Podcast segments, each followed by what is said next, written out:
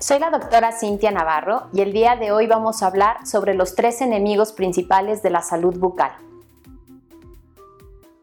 El primer enemigo es la placa dentobacteriana o biofilm, este es un acúmulo heterogéneo de restos de alimentos, bacterias y saliva. Esta placa dentobacteriana o tiene una consistencia muy pegajosa que se adhiere fácilmente a los tejidos adyacentes al diente y al mismo diente, ocasionando que las bacterias que están en ella descompongan a esta materia ocasionando la formación de ácidos y posteriormente la desmineralización y formación de caries. Asimismo, esta placa dentobacteriana, al no eliminarse, se va a endurecer y va a formar sarro o cálculo dental el cual nos va a ocasionar problemas periodontales y gingivales. Es muy importante que mantengamos una adecuada limpieza para poder estar eliminando esta placa dentobacteriana y evitar enfermedades posteriores. Una de las principales enfermedades que se ocasiona por el biofilm es la gingivitis o periodontitis, que es muy importante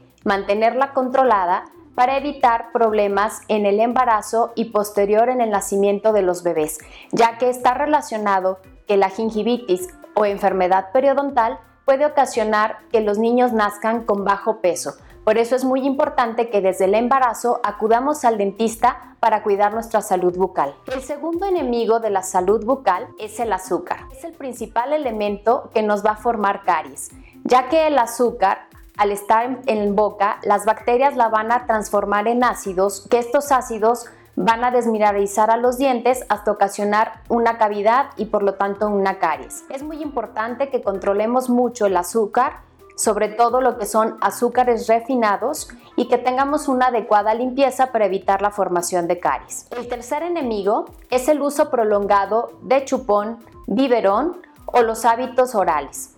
Algunos de estos hábitos orales puede ser el morderse las uñas o chuparse el dedo. Asimismo, como el uso de chupón, lo que va a ocasionar es una deformación del crecimiento de los huesos maxilares y por lo tanto del acomodo de los dientes, ocasionándonos maloclusiones. Es muy importante que a partir del año y medio de edad quitemos lo que es el biberón y el chupón.